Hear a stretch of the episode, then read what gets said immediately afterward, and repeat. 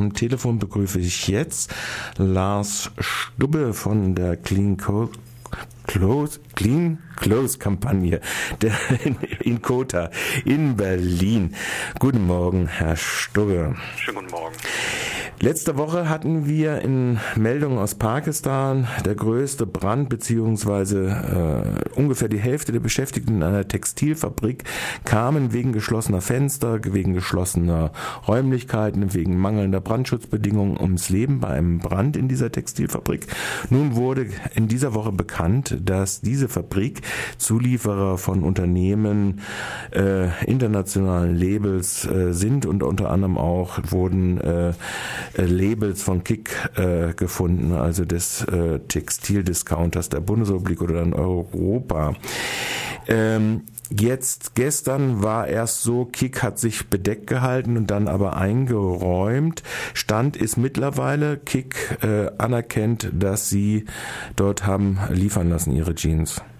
Ja. Ist das richtig, mein Stand jetzt? Das ist äh, richtig. Wir standen seit äh, Mitte letzter Woche, nachdem das bekannt geworden war und wir die ersten Hinweise darauf erhalten haben, mit Kick in Kontakt, haben sie äh, um Aufklärung äh, gebeten, die dann erst äh, im Prinzip, nachdem wir verifizieren konnten, dass die Marke OK in den Kickläden hier auch verkauft wird äh, und wir das veröffentlicht haben, dann auch an die Presse gegeben wurde. Mhm. Und Kik hat jetzt nun gesagt, okay, dann machen wir einen Notfallfonds. Ja, äh, vielleicht noch äh, als Hintergrund, wir gehen natürlich davon aus, dass auch weitere äh, mhm. Markenunternehmen, durchaus auch große europäische Markenunternehmen, von aus dieser Fabrik bezogen haben. Alleine wir können das noch nicht nachweisen. Es geht also nicht um ein spezifisches Kickbashing oder dergleichen.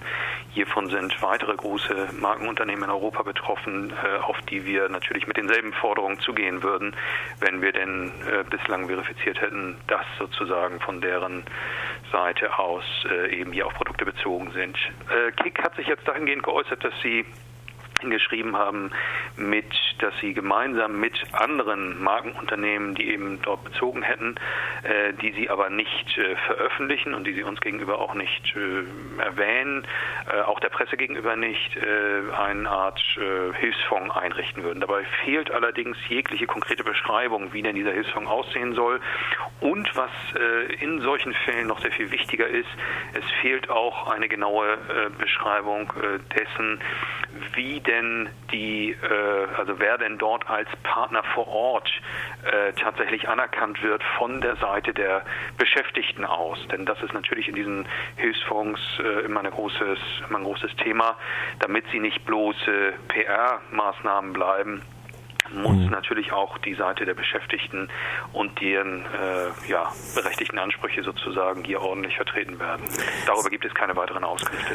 Aufmerksam gemacht auf die Situation haben ja der pakistanische Gewerkschaftsverband National Trade Union Federation und er rief die Behörden auch dazu auf, Kik und alle anderen Käufer, die in der Fabrik produzieren ließen, wegen Fahrlässigkeit vor anzuklagen. Die internationalen äh, Textilhandelskonzerne rühmen sich ja, sie hätten jetzt mittlerweile Standards eingeführt und sie hätten Regeln äh, und äh, dies schließe das aus. Auf der anderen Seite sehen wir immer wieder, wir hatten es in Bangladesch, da gibt es jetzt auch einen Streik in Fabriken, die unter anderem zuliefern für H und M und da kommen dann wieder Bedingungen raus, zehn Stunden Tischschichten an, äh, ich glaube sechs oder sieben Tagen, Mindestlohn von 37 Dollar im Monat als Anfangslohn und äh, das, was auch so ist, dass die Leute nicht rausgelassen, dass es wirklich abgeschlossen wird, um die internationalen Lieferbedingungen einzuhalten, nämlich äh, just in time zu liefern. Und das ist ja so ein Faktor, der hier auch bei diesem Brand eine ganz äh, entscheidende Rolle äh, gespielt haben soll, weil nur der Haupteingang war offen und alle möglichen Notausgänge waren verschlossen. Abgesehen von anderen Inspektionsmöglichkeiten, die man hätte und sofort gesehen hätte, dass Bedingungen, Arbeitsbedingungen katastrophal sind sind?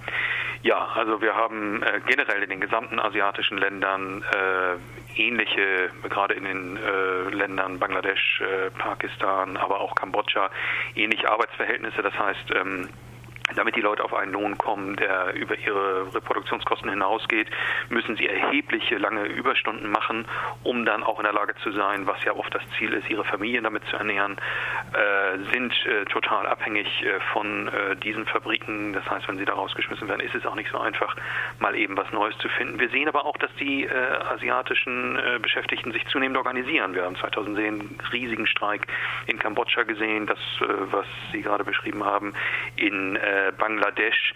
Äh, und äh, in der ähnlichen Weise gibt es natürlich auch in Pakistan ganz viele Streiks und Bewegungen, die wir hier gar nicht in all der Tiefe und und Entschiedenheit äh, mitbekommen. Wir haben zuletzt angefangen, äh, mit äh, Kollegen, auch mit der NTUF aus Pakistan zu arbeiten, insbesondere deswegen, weil aufgrund der politischen Situation es dort sogenannte Antiterrorgesetze gibt, unter denen gegen die Arbeiterbewegung vor Ort vorgegangen wird.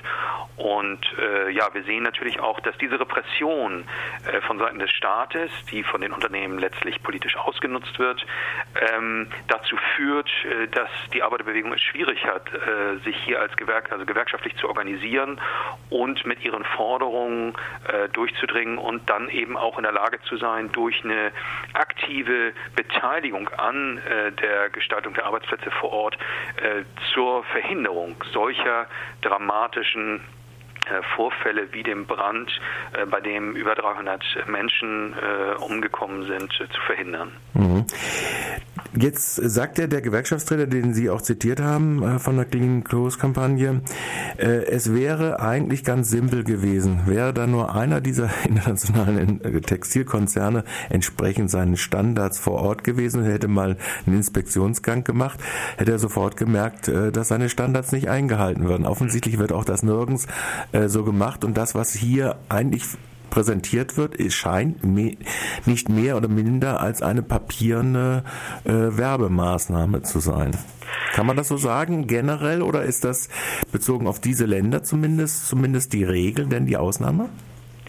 Es äh drängt sich uns der Eindruck auf, dass dieses ganz häufig die Regel ist. Äh, nun lässt sich nicht alles immer über einen Kamm scheren, aber ganz sicher äh, ist es äh, insbesondere auch in diesem Fall ja ganz besonders eklatant, äh, weil Kick ja auch angibt, dass also bereits 2007 dieser äh, Betrieb verifiziert wurde. Da wurden eben bereits Mängel in dem Arbeitsschutz, äh, auch im Brandschutz festgestellt. Die sollten dann durch angeblich erwartete Maßnahmen bereits abgestellt worden sein und erst Ende 2011 ist sogar noch ein weiterer Bericht äh, erstellt worden von einer Verifizierungsfirma, die, der eben besagte, dass alles in Ordnung sei. Und jetzt kommt es zu diesem massiven Brand mit dem Verlust von über 300 Menschenleben. Da fragt man sich natürlich, also was sind diese Instrumente wert, die auf Papier bezeugen, dass eine Situation vor Ort sicher ist, die dann aber in der Realität überhaupt nicht äh, sicher zu sein scheint. Von daher äh, sind wir auch äh, grundsätzlich, äußern wir natürlich auch eine grundsätzliche Kritik an diesem Zertifizierungssystem, weil sie im Prinzip natürlich das dahinterliegende System, nämlich der Dispersion, das heißt der Verteilung der Gesamtaufträge eines großen Unternehmens auf ganz viele kleine Einheiten, äh, die eigentlich in letzter Konsequenz von diesen Unternehmen überhaupt nicht zu überschauen ist, dass wir das eigentlich grundsätzlich kritisieren und dafür plädieren, dass langfristige Bezugsbedingungen aufgebaut werden äh, können, die auch werden sollten, die auch letztlich den äh, Unternehmern vor Ort und damit auch den Beschäftigten vor Ort eine langfristige Einkommensstabilität garantieren helfen und letztlich auch zu Investitionsmöglichkeiten der Unternehmen vor Ort führen. Denn natürlich eine Unterkapitalisierung dieser Betriebe ist auch eines der Faktoren, die dazu führen, dass es unsichere Arbeitsbedingungen gibt. Da wir ja gerade bei der Zertifizierungsorganisation gewesen sind, die hier jetzt involviert sind, stellt sich natürlich auch die Frage, ob nicht tatsächlich äh, die Kontrolle oder die Existenz unabhängiger Gewerkschaften nicht ein elementarer Faktor wären, um äh, auch jetzt von hier aus äh, Europa zu fordern, von den, äh, also den Endabnehmern zu fordern, dass sie dafür sich einsetzen, äh, dass das Standard wird in allen der Fabriken und dass das auch eine Kontrollfunktion hat. Definitiv. Also äh, unser Kriterium ist ohnehin, dass eine, also die Kernforderung äh, der ILO, der Internationalen Arbeitsorganisation, ist ja eben Gewerkschaftsfreiheit, Assoziierungsfreiheit. Und dieses ist in vielen asiatischen Ländern äh, unzureichend, wenn nicht gar überhaupt nicht äh, gegeben. Ganz im Gegenteil, wir haben in Pakistan eine Situation, hatte ich schon kurz geschildert sozusagen, wo sogenannte Antiterrorgesetze dazu benutzt werden, die äh, aufkeimende Arbeiterbewegung einzuschüchtern. Wir haben aber auch in Bangladesch beispielsweise eine Situation, wo vor kurzem ein Arbeitsrechtsaktivist in aller Wahrscheinlichkeit nach von staatlichen Kräften ermordet wurde. Und äh, dieses Muster an Repression gegen solche ähm, inoffiziellen Arbeiterbewegungen äh, zeigt, also führt sich fort und von daher ist umso dringlicher die Aufforderung an die großen Käufer hier für äh, die Realisierung freier Gewerkschaften in den Betrieben, gewählt durch die äh, Beschäftigten selbst, äh, zu sorgen und das als eine der zentral, zu einer der zentralen Bedingungen zu machen, weil wir auch davon ausgehen, dass nur durch eine aktive Vertretung der Beschäftigten vor Ort äh, unter anderem auch solche äh, Desaster wie das, was jetzt geschehen ist, äh, verhindert werden können. Mhm. Kommen wir nochmal zurück zu Europa.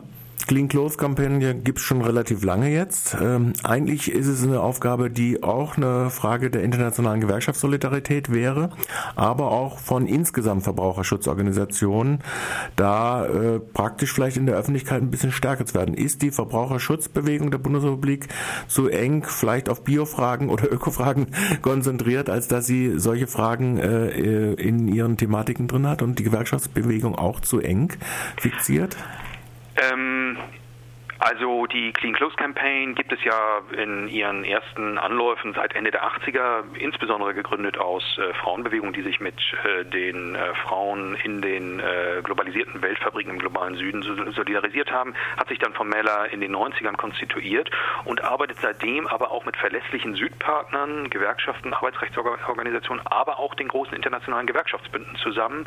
Ganz aktuell ist zu sagen, dass beispielsweise die CCC äh, eng äh, an dem Brandschutzabkommen, was eine absolute Innovation darstellt, äh, gegenüber bisherig existierenden Programmen für Bangladesch äh, zusammenarbeitet, beispielsweise im Bereich PVH, hat äh, das erste Brandschutzabkommen hier unterzeichnet und äh, da gibt es eine enge Zusammenarbeit zwischen der CCC und Industrial. Äh, nicht, dass es da nicht auch Differenzen gäbe, aber grundsätzlich ist es so, dass hier schon an einem Strang versucht wird zu ziehen. Industrial hat hier auch sich natürlich zu dem ähm, äh, zu dem Brand in Pakistan äh, geäußert und seine Solidarität ausgedrückt mit den Arbeitern in Pakistan. Und äh, von daher gibt es da eigentlich äh, gar nicht unbedingt so große Trennungslinien. Äh, was die Situation der Verbraucherschutzbewegung in ähm, in der BRD insbesondere betrifft. Ähm, hier könnte sicherlich äh, gerade auch von vielleicht eher offizieller sich äh, gebenden Organisationen ein bisschen mehr getan werden. Ich denke, was die Frage, äh, also eine ganz zentrale Frage wäre natürlich die nach der äh, öffentlichen Beschaffung. Äh, hier mhm. hat die öffentliche Hand äh, einen großen Gestaltungsspielraum über die Frage beispielsweise der Löhne hinaus auch dafür zu sorgen, durch den Einkauf fair produzierter Waren, der eben auf, wobei auf die Einhaltung der äh, vier Kernforderungen der Internationalen Arbeitsorganisation zu achten ist, damit äh, beizutragen, dass sich eine Veränderung von Seiten der Anbieter auch ergibt. Also die öffentliche Hand, die ja sehr viel auch an Kleidung, an Textilien kauft, könnte hier zentraler äh, Player werden, um mit Druck auszuüben. Aber da kommt es natürlich auch auf ein Zusammenspiel aller beteiligten Organisationen an. Das sagt Lars Stuppe. Er ist jetzt Allkoordinator in der CCC-Kampagne für äh, Pakistan äh, um den Brand herum in dieser Ali Enterprise-Geschichte. Äh, Unternehmen in Pakistan, wo über 300 Menschen letzte Woche beim Brand äh, ums Leben gekommen sind und wo neben Kick wahrscheinlich eine ganze Reihe von europäischen Textilunternehmen Kunde ist. Ich bedanke mich für das Gespräch nach Berlin. Ja, danke schön. Tschüss. Tschüss.